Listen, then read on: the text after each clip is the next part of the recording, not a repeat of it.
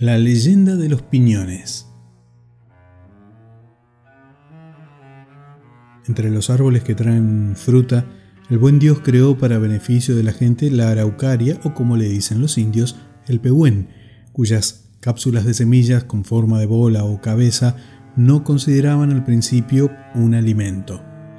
Los mapuches veneraban la araucaria y la consideraban un árbol sagrado a su sombra rezaban, le brindaban ofrendas de carne y sangre y humo, salpicándolas con muyay, la chicha dulce o fermentada, lo adornaban con regalos y le hablaban como si fuera una persona y hasta se confesaban con él. Las sabrosas pepitas dulces del pehuen quedaban inutilizadas quizá porque no tenían buen sabor cuando estaban crudas y ellos no sabían prepararlas, de modo que las dejaban en el suelo, pues las consideraban venenosas. Y ocurrió que el reino de los mapuches pasó por un periodo de gran hambruna, tan grande que murieron muchos araucanos. Los que morían antes que nadie eran los niños y los ancianos.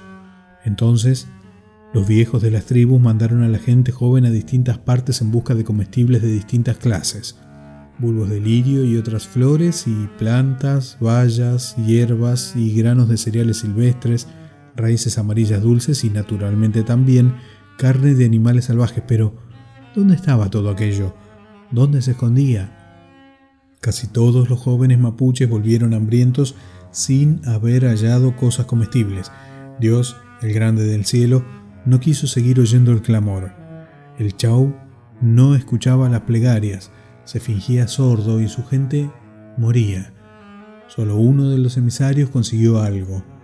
Cuando éste volvía, lo interpeló durante el trayecto un anciano desconocido, ansioso de saber qué buscaba en las montañas, en gran parte pobres, arenosas y áridas. El joven le confió su pena y la de sus hermanos hambrientos de la tribu y el viejo replicó con extrañeza. ¿No son suficientemente buenos para ustedes los piñones? Caen de los árboles harto maduros ya y basta una de sus cápsulas para nutrir a toda una familia, pero hay que hervirlos hasta que se ablanden, hervirlos en mucha agua o tostarlos sobre el fuego y hay que enterrarlos en el invierno para preservarlos de la helada. Después de estos buenos consejos, el viejo de la larga barba desapareció de improviso. El joven araucano se llenó el manto de las cápsulas de las semillas más grandes que encontró y se las llevó al más anciano de la tribu, junto con el mensaje que le había dado el hombre de la larga barba. El anciano y el joven llamaron a toda la gente de la tribu y se habló de lo convenido. Entonces, los más prudentes dijeron, ese solo puede haber sido nuestro Chau, nuestro padre, que bajó para nosotros a la tierra a fin de salvarnos. Seguiremos sus indicaciones, nos desdeñaremos el regalo que nos permite comer aunque se trate de un alimento que proviene del sagrado árbol que solo a él pertenece.